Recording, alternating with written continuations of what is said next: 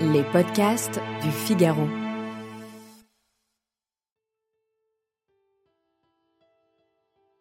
Déjà la pierre pense où votre nom s'inscrit. Déjà vous n'êtes plus qu'un mot d'or sur nos places. Déjà le souvenir de vos amours s'efface. Déjà vous n'êtes plus que pour avoir péri.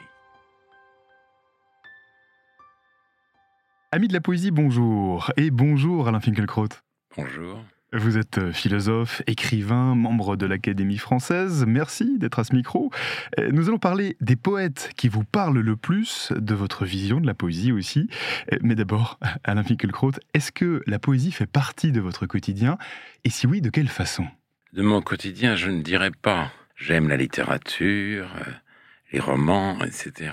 La poésie, c'est un peu différent. D'abord, elle a un peu disparu de notre paysage. Les, derniers poètes importants, euh, René Char, Saint-Jean Père, Henri Michaud, euh, euh, Francis Ponge, j'en oublie sans doute, ne sont plus là.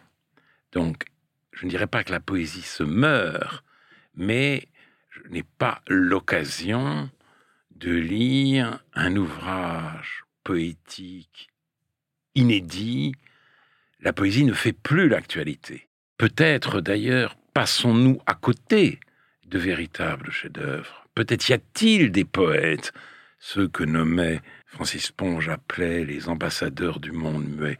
Mais en tout cas, ils ont disparu du paysage. Il m'arrive cependant de revenir à des poètes, d'en relire. J'ai vu euh, récemment les spectacles euh, le spectacle d'André Dussolier, euh, ceux de Fabrice Tocchini. Et donc, je me pose des questions en les regardant. Oui, parce que tout d'un leur spectacle parle de poésie, justement. Voilà, mais c'est des spectacles autour de la poésie. Alors, je me dis, après tout, euh, imaginons un instant, je sois moi-même un acteur, quel poème choisirais-je? Donc, ça m'a incité, cette actualité-là m'a incité à rouvrir Victor Hugo, à rouvrir euh, euh, Aragon, euh, Paul Jean Toulet, et, aussi Francis Pange, dont je viens de parler. Vous avez utilisé le mot actualité, Alain Finkielkraut. Dans l'actualité chargée que nous connaissons, la guerre en Ukraine, le conflit au Proche-Orient, la hausse des actes antisémites aussi un peu partout, est-ce que vous pensez que la poésie peut nous être d'un quelconque secours? Non, pas de cet ordre en tout cas. simplement, Yves Bonnefoy, avait répondu à un entretien de la revue Le Débat en 1989 et il parlait de la solidarité instinctive de la poésie et de la nature. La poésie devrait nous armer face aux grands désastres écologiques. C'est René Char qui disait Nous sommes plus près du sinistre que le tocsin lui-même. Mais justement, l'écologie officielle, l'écologie oublieuse de la poésie, ne s'inquiète que de la sauvegarde de la planète. La poésie nous parle de la beauté du monde. Et c'est très différent. C'est-à-dire que pour les écologistes officiels, eh bien, il faut sortir des énergies fossiles et donc répandre les éoliennes, par exemple, ce qui transforme le territoire en paysage industriel. Donc c'est une autre variété de la technique. La, poésie véritable, la sensibilité poétique ne peut pas le supporter. Donc justement, je pense que la poésie fait gravement défaut à l'écologie officielle, et c'est très dommage. Vous avez plaidé, et vous plaidez depuis quelques années, pour une écologie tournée vers la beauté du monde. Eh, est-ce que nous avons perdu le sens de la beauté, justement? Et est-ce que la poésie peut nous permettre de le retrouver? La poésie, d'une manière ou d'une autre, c'est, pour parler comme Julien Gracq, le sentiment de la merveille. Le rôle des peintres et des poètes dans la culture occidentale, c'était évidemment de nous ouvrir les yeux. Et, pour cela, oui, il faut le dire, la poésie est irremplaçable. Le philosophe Emmanuel Lévinas parlait de l'importance du visage, le visage qui nous désarme.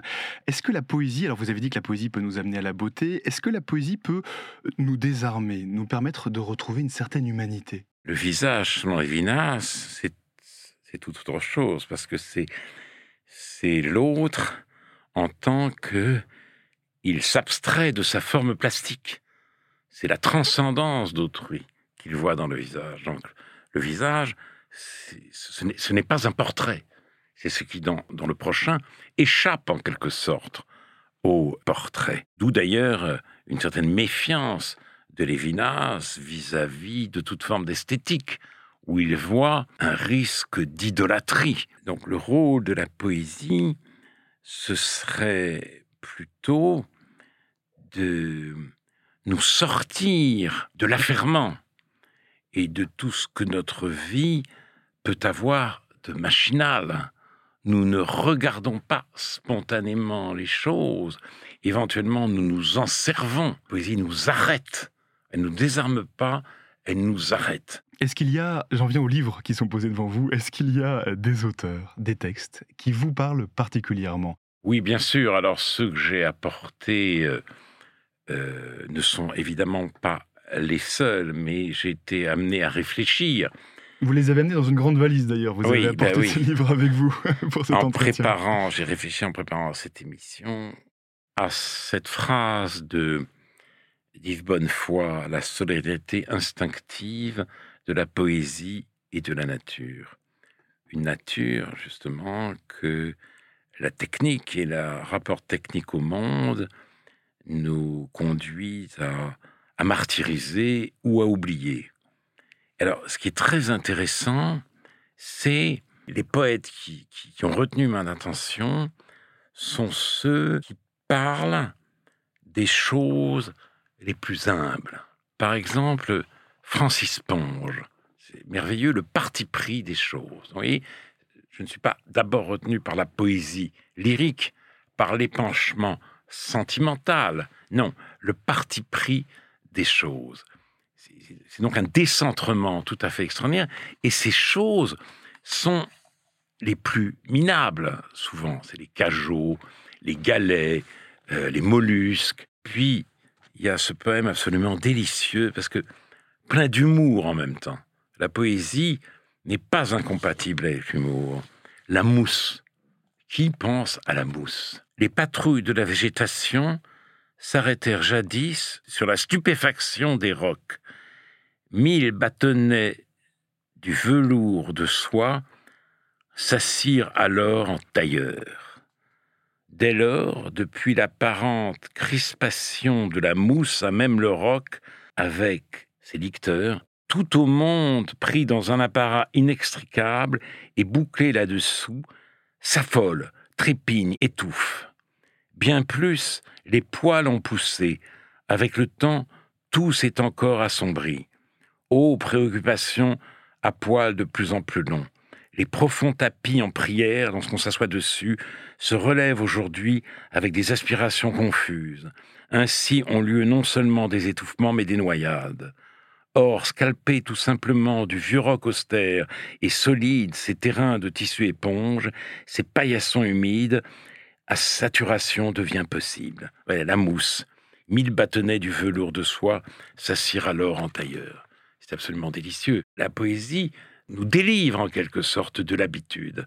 Voilà. Et alors, dans le même sens. Alors, je vous empoignais le livre de Victor Hugo, un livre de Victor Hugo. Oui, alors... Vous disiez tout à l'heure que vous aviez euh, pensé à Victor Hugo en, regardant notamment le spectacle de Fabrice Lucchini sur la poésie. Oui, et, celui de, de, de Dussolier. Dussolier fait. Alors, justement, encore, ça c'est, ça c'est tout à fait étonnant et inattendu de la part de Hugo.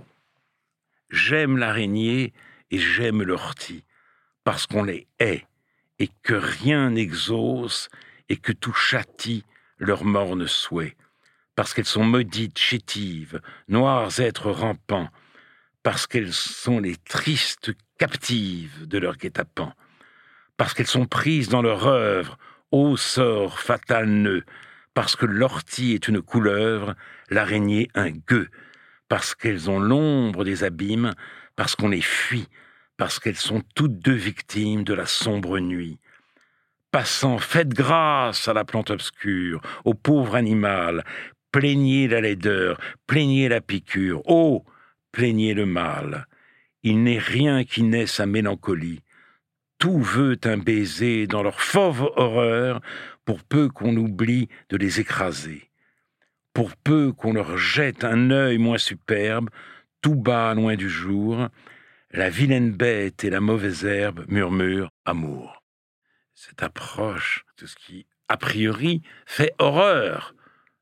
L'araignée, j'aime l'araignée et j'aime l'ortie parce qu'on les hait tout à fait inouï. Derrière une apparence euh, romantique, euh, enfantine, euh, la poésie peut et va souvent chercher des choses assez noires dans, dans, dans, l'âme humaine. Elle va souvent nous parler de, de, choses qui nous travaillent, de, choses dures aussi, qui s'expriment de, de cette façon-là.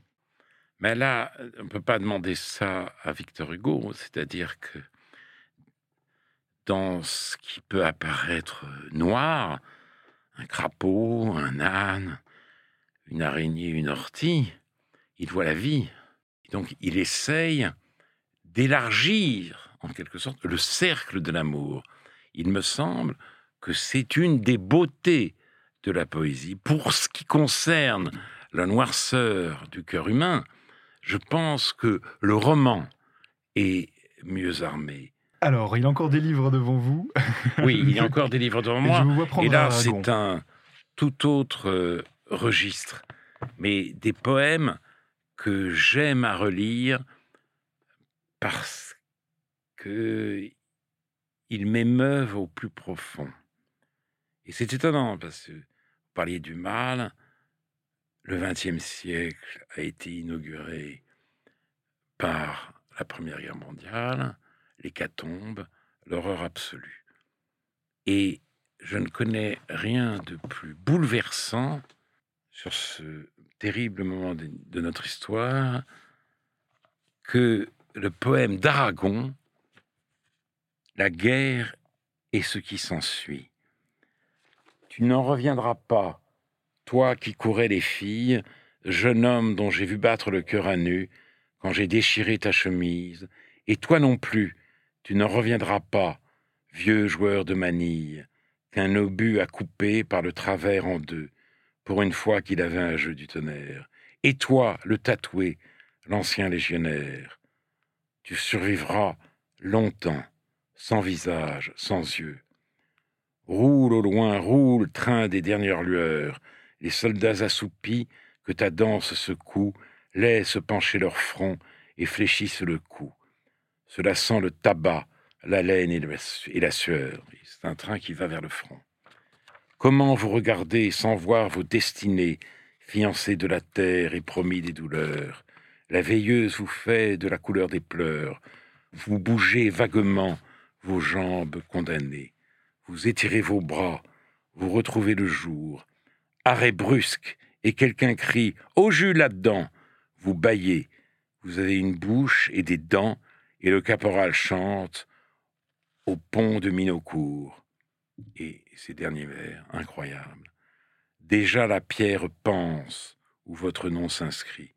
Déjà vous n'êtes plus qu'un mot d'or sur nos places. Déjà le souvenir de vos amours s'efface. Déjà vous n'êtes plus que pour avoir péri. Quand on voit tous ces monuments aux morts, on est ramené à ce magnifique poème d'Aragon. Il a saisi quelque chose de l'horreur de la guerre comme personne ne l'avait fait avant lui. Là, on est vraiment dans, on est dans la souffrance. Euh, oui. On est vraiment dans la souffrance humaine. Oui, dans, euh, la souffrance. Aragon.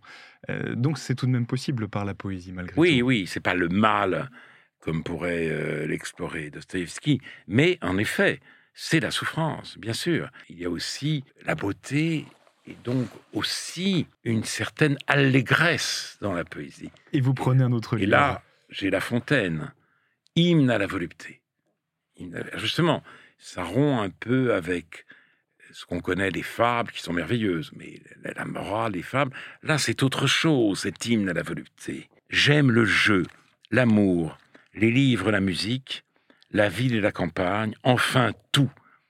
Il n'est rien qui ne me soit souverain bien jusqu'au sombre plaisir d'un cœur mélancolique. Il faut un petit peu de, légèreté tout de même. Euh, est-ce qu'il y a justement certains vers, alors, euh, certains vers qui vous, qui vous restent parfois en tête, qui vous reviennent? Il y a un vers qui me revient de temps en temps quand je me promène dans les rues. C'est euh, le dernier vers du poème de Baudelaire à une passante. Il croise le regard d'une passante. Il rêve de ce qui est à peine une rencontre. Et il dit Ô toi que j'eusse aimé, ô toi qui le savais. J'y pense parce qu'aujourd'hui ce n'est plus possible. Les regards ne se croisent plus. La ville se transforme sous l'effet des nouvelles technologies en asile de fous. Ce, sont des psychotiques maintenant qui, qui parlent tout seuls. Enfin, ils parlent à quelqu'un, mais et donc les gens ne se voient plus.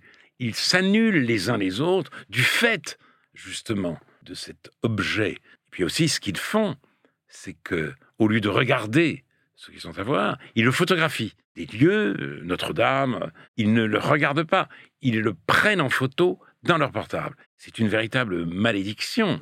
C'est ce contre quoi euh, la poésie lutte. Donc, je pense, chaque fois que je me promène, chaque fois que je flâne, Baudelaire c'était le flâneur, je pense à l'époque révolue où ce vers était possible. Il vous reste un livre, je crois, devant oui, vous. Il m'en reste un. Et donc, euh, après, je n'ai plus aucune munition. Mais ça, c'est un poème que je rêverais de retenir, de Paul-Jean Toulet, écrivain considéré comme mineur et qui est un des plus délicats poètes de, la langue française, je trouve. Voici ses vers. Ah oui, parce qu'un des, un des registres de la poésie, c'est la mélancolie, c'est la nostalgie. Ça, je crois. Je refeuilletais l'autre jour un des derniers livres euh, d'un structuraliste qui a une grande influence en France, Gérard Genette. Et Gérard Genette fait une sorte de dictionnaire. Et nostalgie, il dit ceci. Je trouve terrible. Regret stérile d'un passé imaginaire. À travers cette définition, il donne congé à la poésie même. Il donne congé aussi à une des modalités de l'âme. La nostalgie, c'est pas le regret stérile d'un passé imaginaire. La nostalgie, c'est une composante de, de, la vie même, puisque de toute façon, le passé ne reviendra pas. Comme il ne reviendra pas, nous n'avons accès à lui que par la nostalgie. Et tout d'un coup, regret stérile d'un passé. Autrement dit, il faut regarder autour de soi, devant soi, mais jamais derrière. Or, quand même, Orphée, il, veut, il va chercher Eurydice. Donc c'est toute la poésie qui est mise à l'écart par cette définition, définition donnée par un poéticien. Et justement, la et la mélancolie, ce sont ces vers admirables de Paul Jean Toulet. Ce n'est pas drôle de mourir et d'aimer tant de choses, la nuit bleue et les matins roses, les fruits lents à mûrir, ni que tournent en fumée maintes choses jadis aimées, tant de sources tarir. Ô France, et vous, Île-de-France, fleurs de pourpre, fruits d'or, l'été lorsque tout dort, pas léger dans le corridor, le gars où l'on allait nager, enfant sous l'arche fraîche, et le verger rose de pêche. Je ne sais pas s'il y a un poème plus beau que celui-là. Eh bien, merci beaucoup Alain Fickelkraut d'être venu à ce micro. Et merci à vous d'avoir écouté ce podcast. Vous pouvez le retrouver sur le site du Figaro, sur Figaro Radio et sur toutes les plateformes d'écoute. À bientôt.